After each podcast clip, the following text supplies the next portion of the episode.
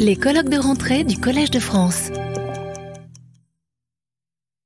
Sans plus attendre, nous allons euh, commencer donc, le premier exposé qui euh, va être euh, donné par Jean Weissenbach euh, de l'Académie des sciences, euh, euh, directeur de recherche honoraire au CNRS, et qui est donc un des, pionniers du, séquençage des génomes.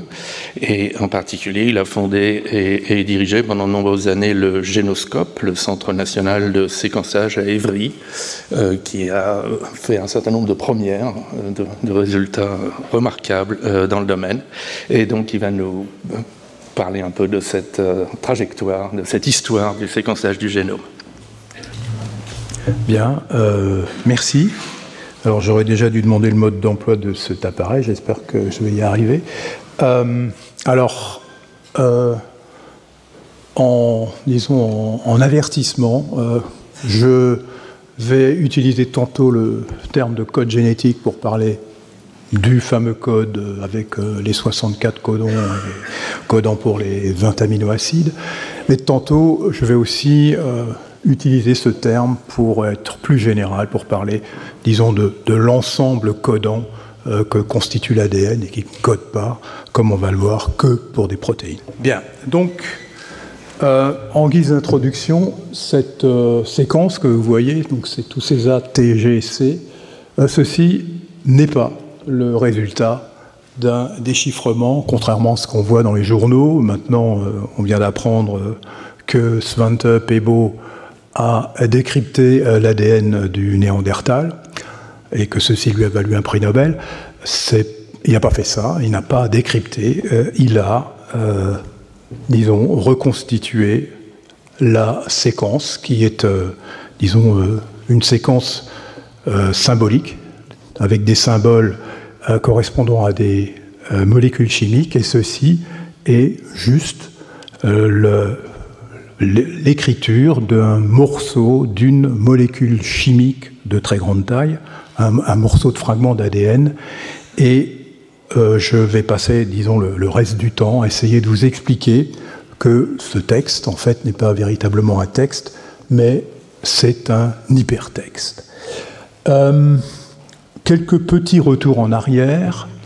Donc euh, cet ADN euh, qui a été, euh, ainsi que les, protéines, qui ont tous les deux été, euh, disons, euh, montrés comme étant l'un le support de l'information génétique, donc la, molécule capable de stocker l'information génétique, et l'autre, les autres, les molécules capables d'exprimer cette information génétique, donc les, effecteurs de cette information génétique, euh, il y avait donc nécessité de comprendre comment on pouvait passer de cet ADN à, à ces protéines. Et euh, ceci a été fait euh, au cours des années 60, où on a pu montrer que cette double hélice, dont la structure a été déterminée à peu près 10 ans avant, début des années 50, passait par un intermédiaire qui était l'ARN, mais en fait l'ARN est extrêmement euh, similaire à l'ADN. Tout simplement, il est sur un seul brin, alors que euh, l'ADN est sur deux brins. Et en plus, la conformation qu'il adopte n'est pas euh, une double hélice euh, standard. Ce sont des régions qui sont tantôt appariées, en, respectant bien sûr les règles d'appariement, ce qui a aussi il y a une petite différence euh, ici où on a introduit la base U qui remplace la base T qu'on trouve dans l'ADN. Donc ça, c'est quelque chose qui a été euh, élaboré au cours euh, des années 60. Donc on a fait l'hypothèse de cette molécule d'ARN messager.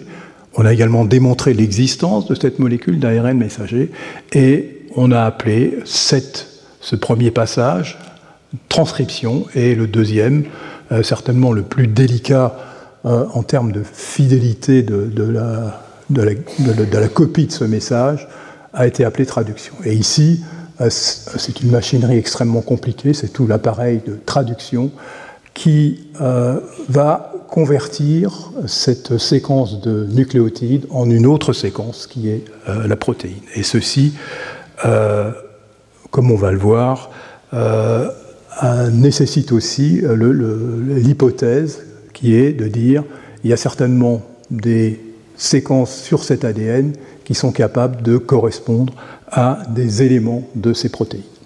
Donc, cette hypothèse qui a été faite et qui a été aussi vérifiée expérimentalement, c'est-à-dire on a montré que cet ARN était constitué donc, de ces nucléotides et que des groupes de trois nucléotides, des triplets, on appelle des codons, étaient capables de coder chacun pour un aminoacide déterminé.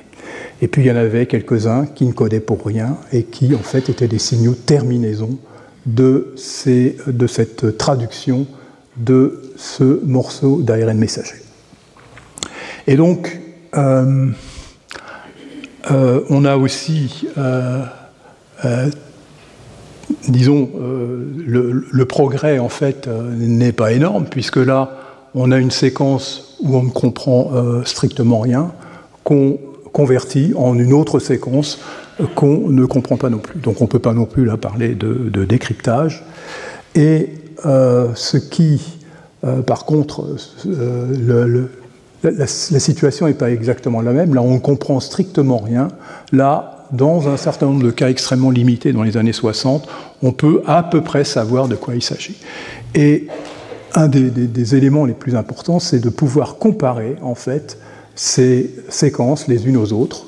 Et donc, c'est ce qui a été fait dans le cas de protéines, parce qu'on disposait de quelques séquences de protéines. Et donc, si le résultat de ces comparaisons, qui est ici au milieu, euh, est euh, intéressant, c'est-à-dire si on trouve beaucoup de similitudes et beaucoup d'identités de, séquences entre ces deux euh, séquences-là, on va pouvoir dire que bah, ces deux-là sont certainement dérivés d'un ancêtre commun et ont de fortes chances de remplir la même fonction dans la cellule.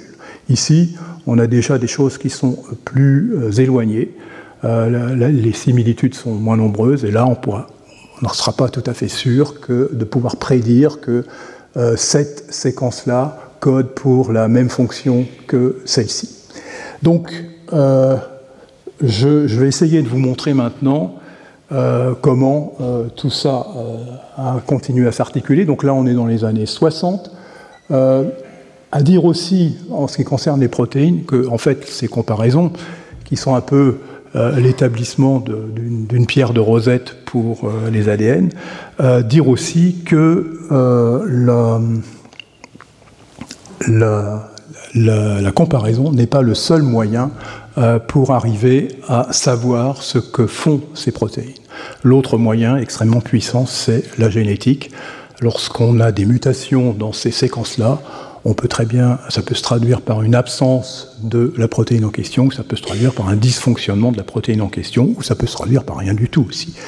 Mais c'est donc un autre moyen extrêmement puissant pour pouvoir progresser dans, le déchiffrement véritable de, euh, de l'ADN.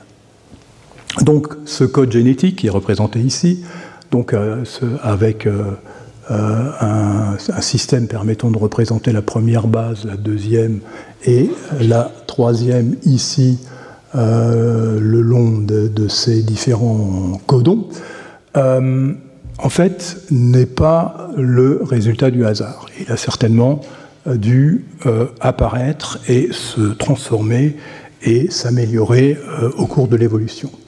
Et on voit aussi, donc, puisque ce n'est pas le fruit du hasard, on voit par exemple que tous les codons commençant par un U, continuant par un C, se terminent par n'importe quel euh, nucléotide, code pour une série, et ainsi de suite.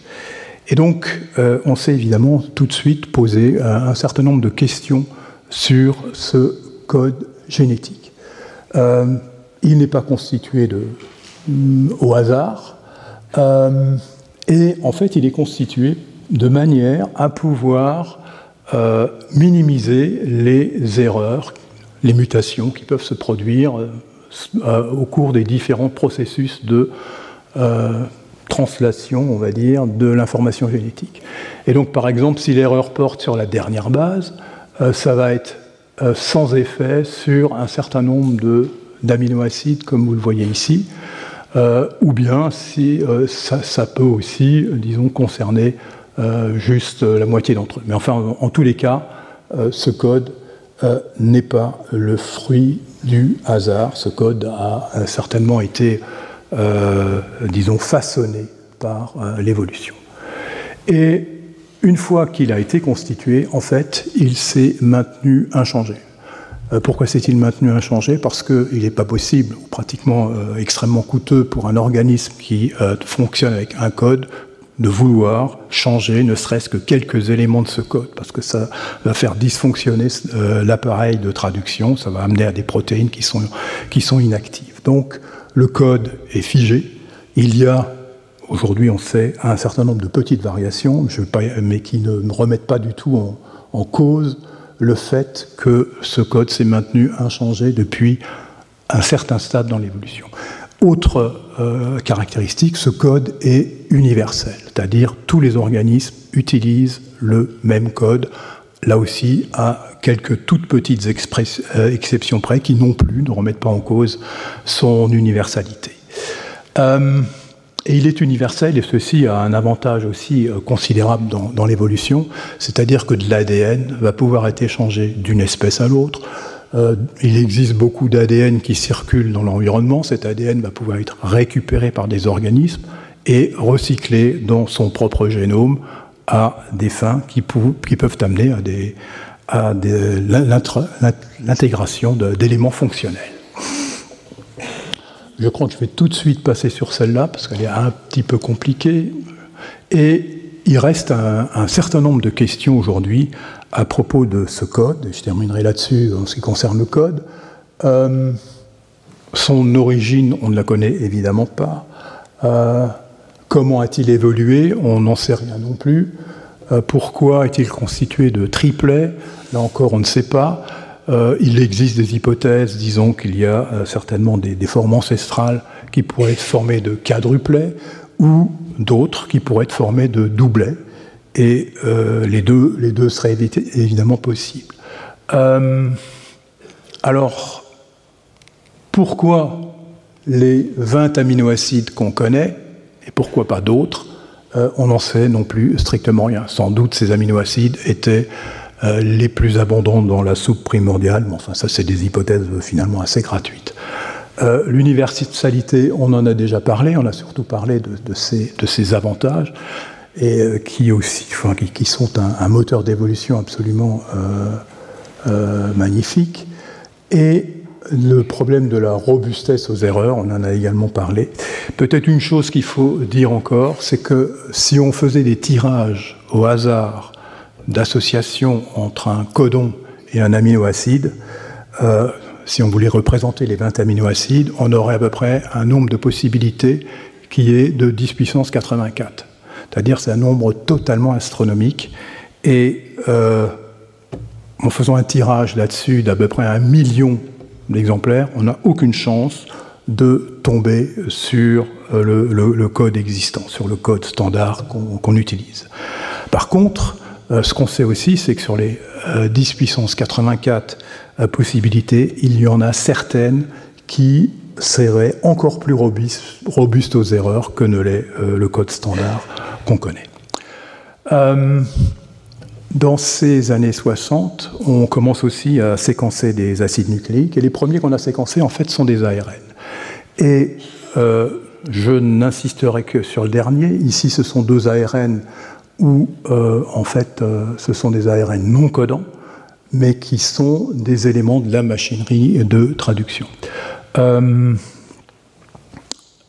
Sanger, dont on va reparler tout de suite, en 1969 propose un morceau d'ARN, la séquence d'un morceau d'ARN codant qui code pour un morceau d'une capside d'un bactériophage. Les bactériophages sont des virus et bactéries. Euh, ce papier a été publié donc en, 1969 69 et euh, euh, lorsque vous lisez le, résumé, vous voyez qu'il est indiqué que le, séquence confirme le code génétique et montre aussi une utilisation qui est dégénérée, c'est-à-dire la dégénérescence, encore une fois, c'est le fait de pouvoir utiliser je reviens en arrière, pouvoir utiliser différentes euh, formulations, différents codons pour le même aminoacide. La dégénérescence, c'est celle qui porte sur, cette, sur ce dernier euh, nucléotide. Et euh, ce, Fred Sanger, en fait, et certainement c'est la seule personne dont je vais parler pendant cet exposé. il a eu deux prix Nobel. Un premier pour avoir établi la séquence en aminoacides de l'insuline. Bon, c'était une très petite protéine. On ne peut même pas parler de protéine en fait. Et a mis au point une technique pour séquencer les ARN, et puis ensuite a mis au point une technique pour séquencer les ADN, euh, et ceci dans les, donc, euh, dans les années 50, dans les années 60, dans les années 70, et a eu un deuxième prix Nobel pour euh, la mise au point de sa méthode de séquençage des ADN. Le, et l'un des premiers résultats importants, en fait, c'est la séquence complète de ce virus, de ce bactériophage qui fait euh, 5300, 400 bases. Euh, en parallèle de ces progrès euh, expérimentaux, il a fallu développer des méthodes informatiques pour arriver à faire toute une série de choses, pour arriver à comparer, à aligner des séquences deux par deux, pour assembler les fragments qui sont séquencés, Ici, je cite un certain nombre de personnes qui sont les pionniers de la bioinformatique. Et euh, les programmes qui ont suivi ensuite dans les années 80-90 rechercheront, eux, plutôt les parties codantes, les gènes, mais aussi tout un tas d'autres signatures, d'autres séquences qui, sont situées, enfin qui sont portées par cet ADN. Donc, euh, les, ARN non codants euh, de la machinerie de transcription, et on verra aussi tout à l'heure un tas d'autres ARN non codants. Ici, euh, on illustre une opération très importante qui est celle de la transcription pour un gène eucaryote, encore que ça pourrait aussi être un gène précaryote, et on voit que le produit de cette transcription, donc la copie de l'ADN sur ce brin matrice, va aboutir à une molécule qui est euh, l'ARN messager. Cet ARN messager est précédé d'une coiffe. Cette coiffe est ajoutée après la transcription et aussi terminée par une queue de poly A, donc toute une série de résidus A à la fin, également ajoutés euh, postérieurement à la traduction. Euh, peut-être ce qu'il faut dire aussi, c'est que euh, on a très rapidement commencé à identifier des signatures sur cette molécule euh, à proximité du signal d'initiation de la transcription, euh, des reconnaissances de facteurs qui favorisent ou qui inhibent cette transcription. Et ces, ces, éléments, en fait, on, se sont accumulés par la suite, comme on va le voir. Euh, ici, par exemple, vous avez la représentation d'un gène qui commence là, euh, avec son promoteur. Donc la, synthèse de l'ARN messager va démarrer par ici. Et vous voyez tout un ensemble de protéines qui vont euh, relier cette région promotrice, donc qui contrôlent en fait l'expression de ce gène, qui contrôlent sa transcription, avec ici un, une espèce d'activateur euh, enhancer qui va euh, se euh, relier à, cette, à, ce promoteur et favoriser ainsi, donc c'est une espèce d'amplification pour produire plus de l'ARN messager en question. les ARN, je vais peut-être la passer celle-là. donc pendant les années qui ont suivi euh, la, mise au point de la, technique de séquençage. On a commencé à séquencer tout un tas de gènes, des gènes prokaryotes, des gènes eucaryotes, et donc euh, pratiquement euh, quinzaine ou une vingtaine d'années après, on a commencé à séquencer des génomes entiers. Et ici, vous avez le, premier génome entier d'un organisme, qui est une bactérie, qui est Hémophilus, et cette ce génome a été bien sûr analysé par toute une série de, programmes informatiques qui ont fait des comparaisons, qui ont identifié les, signaux de début et de fin de gènes, et qui ont, euh, chacun de ces gènes code pour euh, une protéine dans une famille de fonctions particulières, et donc ça a été représenté par un code couleur avec les différents types de fonctions qui ont été identifiées sur euh, ce, génome. À noter aussi qu'il y a encore un grand nombre de gènes inconnus, un grand nombre de gènes hypothétiques qui sont présents là-dessus, qui représentaient à peu près un tiers de, des fonctions euh, qui étaient codées par ce gène. Et lorsqu'on parle de ces fonctions inconnues, en fait, les progrès qui ont été faits depuis 1995, c'est-à-dire depuis une trentaine d'années, euh, sont extrêmement modestes. On a peut-être euh, avancé de 10, 20%, pardon, de, 10 à 20% dans cette, dans l'assignation d'une fonction à un gène hypothétique ou à un gène inconnu. Une chose que je n'ai pas mentionnée jusqu'à présent, c'est le fait que chez les eucaryotes, donc les cellules avec noyau, les gènes sont morcelés et interrompus par des séquences qui ne codent pas. Et donc, au, moment de la transcription, il va falloir exciser ces morceaux et puis rajouter les deux euh, petites euh, extrémités dont j'ai parlé tout à l'heure pour arriver à avoir un, ARN codant euh, d'un seul tenant et pour arriver à avoir au final une protéine opérationnelle, une protéine fonctionnelle.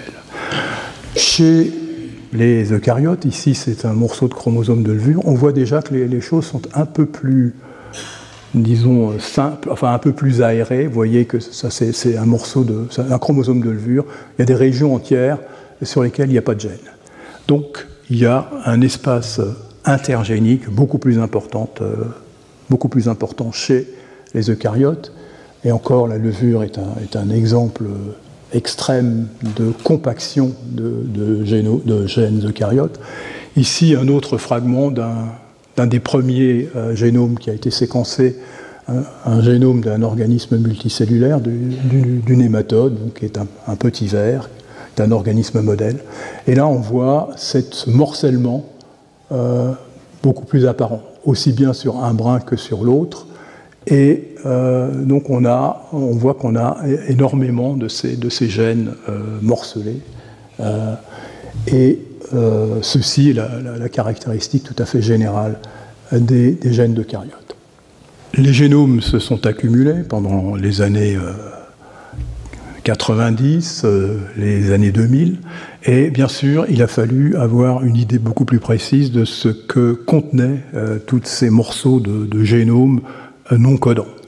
Donc on a procédé à toute une série d'analyses. Je ne vais pas rentrer dans le détail, ça c'est juste une représentation d'un résultat, enfin de, multiples résultats de ces analyses qui ont été reportés et qui ont été localisés le long de, de la séquence euh, qui est ici. Et euh, on comprend évidemment pratiquement rien. Euh, on va voir ce qui se passe chez une autre représentation faite sur un morceau de génome de souris. C'est à peu près pareil. On voit qu'il y a, tout, différents types d'expériences euh, qui correspondent dans la plupart des cas, à des propriétés particulières de l'ADN à ces niveaux-là. Ici, c'est la sensibilité à des DNAs, donc des, enzymes qui coupent dans l'ADN. Et ici, ce sont des régions qui sont capables de s'attacher, des, régions d'ADN capables de s'attacher à des types particuliers de protéines.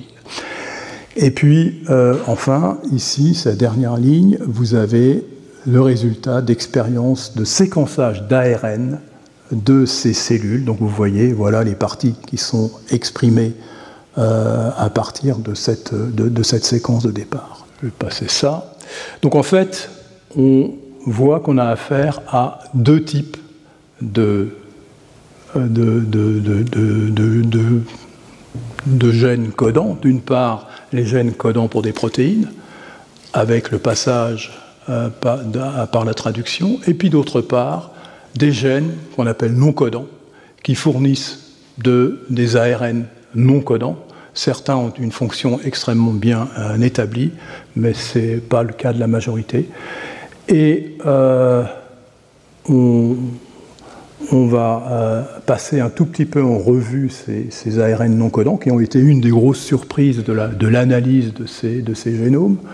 Euh, ce qu'on voit ici, par exemple, lorsqu'on procède au séquençage des ARN cellulaires présents dans différents tissus humains ou des tissus de souris, on voit que la partie codante, donc les exons, est extrêmement réduite, que les introns euh, forment pratiquement la majorité de, ces ARN euh, non codants, mais qu'il y a aussi des ARN non codants situés entre les gènes. Donc on a, les deux.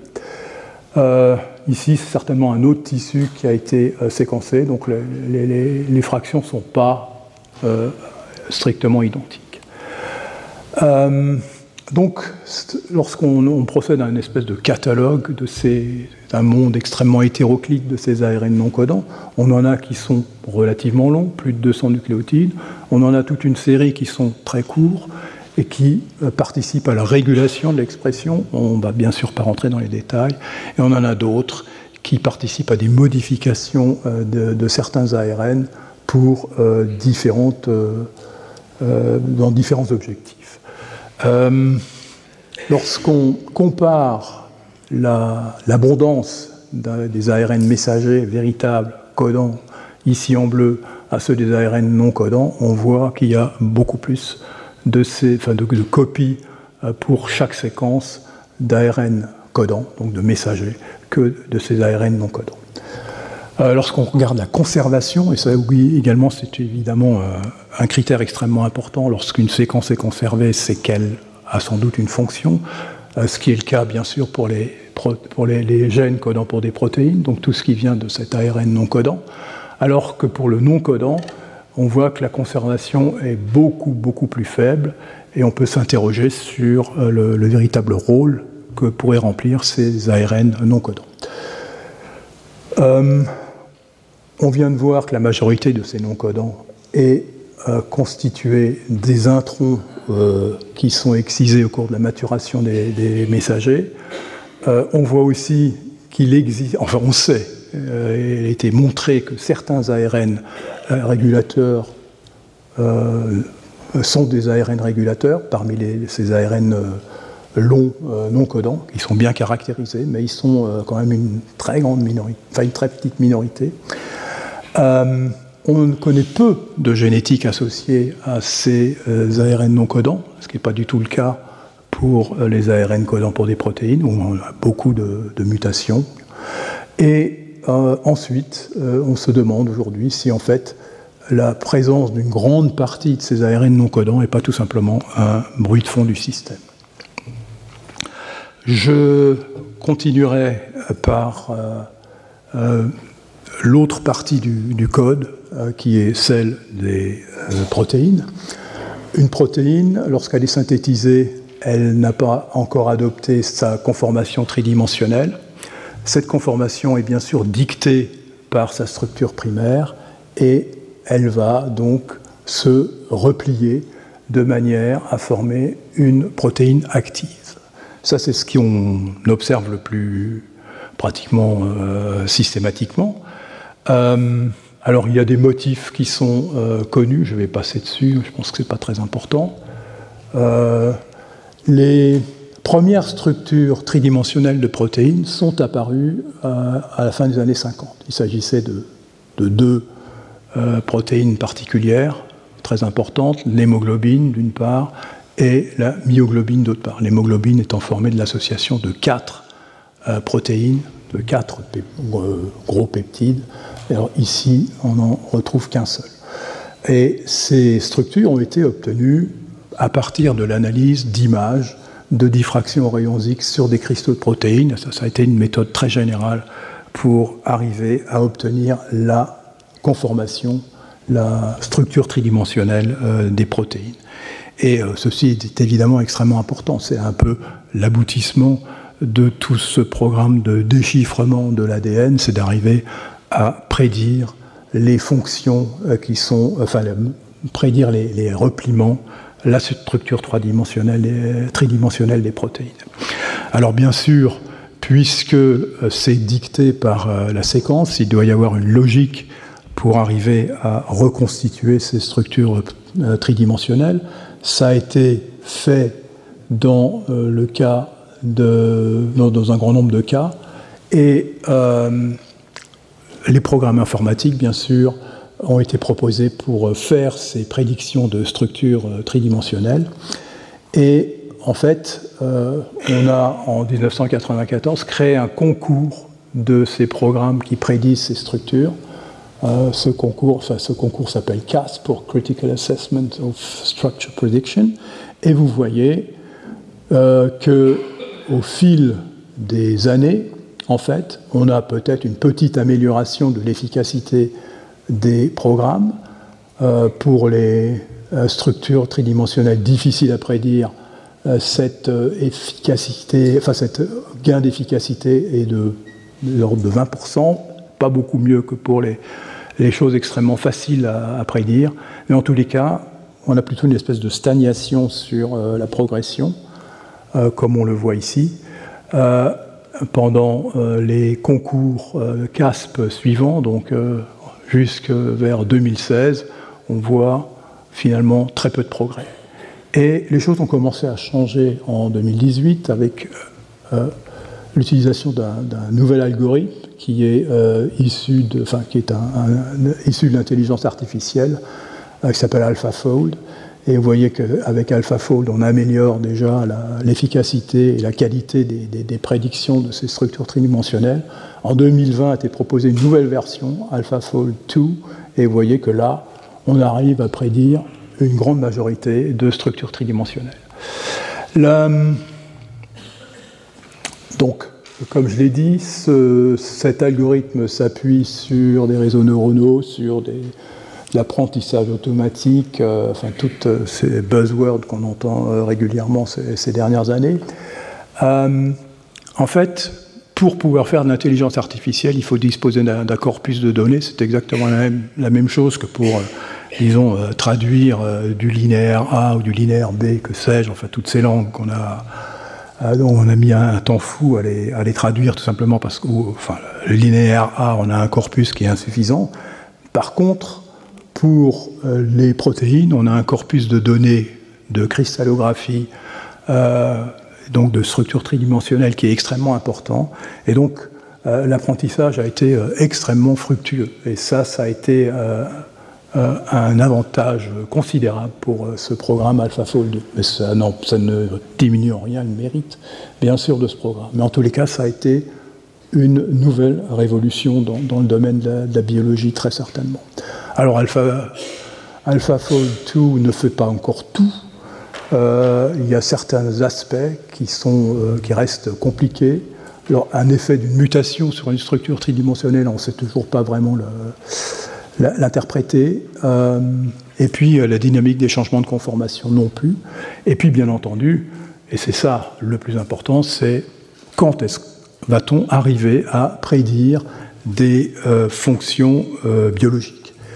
Et je, je ne sais pas, mais je pense qu'on va y arriver un jour.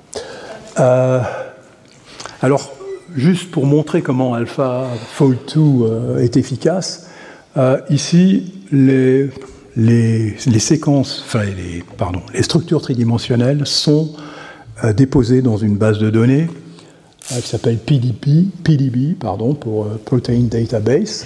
Et donc, il y a différents types de ces structures. Il y en a qui sont de bonne qualité, il y en a qui sont plus douteuses. Euh, donc ces deux catégories bleues, et on a rajouté dans PDB les prédictions faites par AlphaFold. Et vous voyez que ça change complètement les choses euh, pour ces différents génomes. Peut-être moins pour l'homme que pour euh, la rabette, qui est une plante, mais il faut dire qu'il y avait peu de structures connues avant, mais vous voyez ce que le, progrès qui a été fait. Donc, et, euh, aujourd'hui, on en est presque, je crois, enfin de l'ordre du million de structures euh, tridimensionnelles qui sont maintenant proposées par euh, AlphaFold 2, tout simplement parce que un, ce, programme tourne extrêmement rapidement. pour, disons, faire un tout petit bilan de ce que je viens de dire, depuis 80 ans, depuis qu'on a identifié les molécules du, qui servent à, exprimer l'information, à, stocker et à exprimer l'information génétique, il y a tout un tas de scientifiques, sans doute des dizaines de milliers, euh, avec plusieurs dizaines de prix Nobel là-dedans, qui ont d'abord établi la correspondance entre les codes nucléotides et aminoacides, qui ont déterminé la structure chimique détaillée, donc la séquence de tout un tas de molécules importantes, qui ont réalisé l'inventaire des protéines de dizaines de milliers d'organismes, qui ont euh, établi la structure tridimensionnelle à l'aide de cristallographie d'un grand nombre d'entre elles aussi, qui ont déchiffré toute une série de signes euh, sur ces ADN euh, qui contrôlent l'expression des gènes, identifié de nombreuses molécules euh, régulatrices, donc tous les facteurs de transcription, les, des ARN non codants, et qui maintenant, disons, sont capables de prédire la structure tridimensionnelle des protéines. Donc, disons, le problème du déchiffrement de l'ADN est un problème qui avance, mais qui n'est pas euh, complètement fini. Alors, euh, je n'ai pas parlé de tout ça, je n'ai pas parlé de, ce qui... Ce qui est intéressant, c'est que euh, alors, que les autres écritures, en fait, sont des écritures qui sont figées, l'ADN est une écriture qui est dynamique. Elle change tout le temps. Les variants de séquence s'introduisent du fait de mutations. Certains de ces variants sont bien sûr euh, donne naissance à des, à, des, à des, dysfonctionnements. Il y a aussi, disons, du transfert horizontal qui est très important, donc qui permet euh, d'échanger euh, des beaucoup d'informations, beaucoup de gènes. du fait de ces activités. Il y a aussi des systèmes de réparation et d'édition qui ont été euh, mis en place, surtout les systèmes de réparation. N'oublions pas qu'une cellule euh, d'eucaryote, cellule humaine, euh, subit entre 10 000 et 1 million de lésions toutes les 24 heures, en 24 heures. C'est donc absolument considérable. Il faut que ces systèmes de réparation fonctionnent de façon le plus efficace possible. Des fois, ça ne marche pas. Et quand ça ne marche pas, ça peut euh, donner une tumeur, un cancer. Je n'ai pas parlé de ces modifications post-traduction, je n'ai pas parlé non plus des, modifications euh, post-transcription, euh, qui sont, disons, des éléments qui sont certainement importants. Peut-être l'éditeur parlera de certaines de ces modifications, notamment au niveau des histones. maintenant, vers où va-t-on actuellement? Euh, il y a des démarches expérimentales. Euh, on, peut modifier depuis pas mal de temps par génie génétique des génomes? Euh, on, CRISPR-Cas9 est bien sûr une amélioration fantastique de tout ça. On peut aussi modifier le code génétique. Enfin, c'est des choses qui commencent à se faire. Introduire des aminoacides non canoniques, des nucléotides non canoniques.